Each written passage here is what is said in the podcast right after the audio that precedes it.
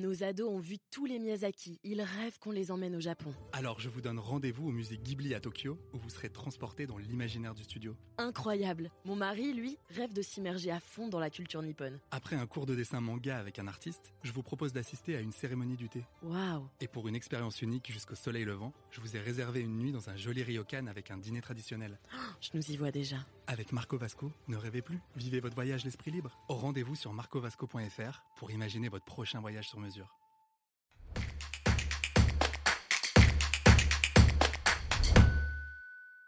Location nue ou meublée Quel est le statut fiscal le plus intéressant?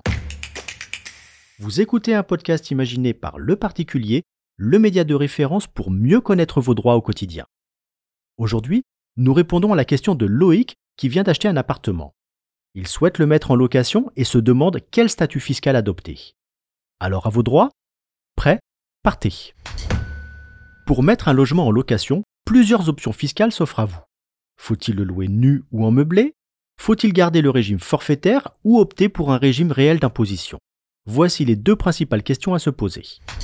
En meublé, la rentabilité sera meilleure avec des loyers 10 à 15% plus élevés qu'en location nue et jusqu'à 40% de plus en saisonnier. Mais il faut aussi investir plus au départ pour meubler le logement avec les standards actuels. A contrario, si vous louez non meublé, vous pouvez bénéficier d'une réduction d'impôt avec le régime Pinel ou Loc Avantage. Mais vous devez louer dans des conditions encadrées pendant au moins 6 ans. Niveau fiscalité, les loyers d'une location nue sont des revenus fonciers, alors que ceux provenant d'une location meublée sont des bénéfices industriels et commerciaux. Il s'agit de deux catégories fiscales étanches, les bénéfices de l'un ne pouvant pas compenser les pertes de l'autre.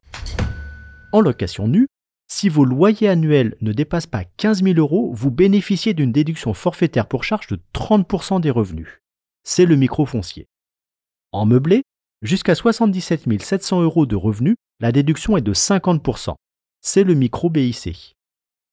Au-delà de ces montants annuels, vous relevez du régime réel et vous devez calculer précisément l'ensemble des charges déductibles de vos loyers. Si vous y avez intérêt, vous pouvez aussi écarter le régime forfaitaire pour vous placer dans le régime réel. Une option intéressante notamment lorsque vous réalisez des travaux et que vos charges dépassent l'abattement forfaitaire. En réalité, il n'y a pas de bon ou mauvais régime fiscal. Tout dépend de la nature du bien immobilier, de vos objectifs patrimoniaux qui ne doivent pas être seulement fiscaux, et de votre horizon de placement.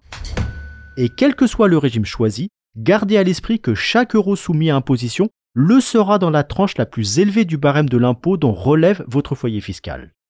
Par exemple, si vous achetez dans l'ancien avec travaux, mieux vaut louer non meublé et opter pour le régime réel d'imposition. Vous pourrez ainsi déduire l'ensemble de vos travaux grâce au système du déficit foncier.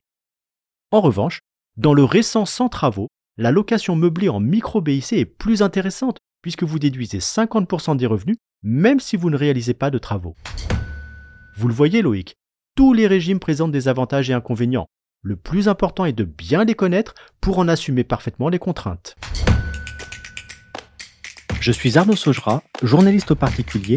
Merci d'avoir écouté cet épisode. Si ce podcast vous intéresse, vous pouvez également retrouver toute l'actualité patrimoniale sur notre site leparticulier.lefigaro.fr.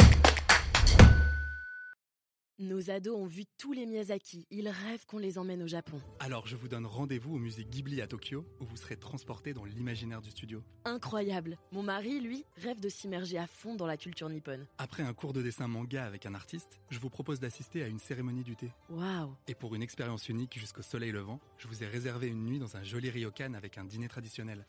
Je nous y vois déjà. Avec Marco Vasco, ne rêvez plus, vivez votre voyage l'esprit libre. Au rendez-vous sur marcovasco.fr pour imaginer votre prochain voyage sur mesure.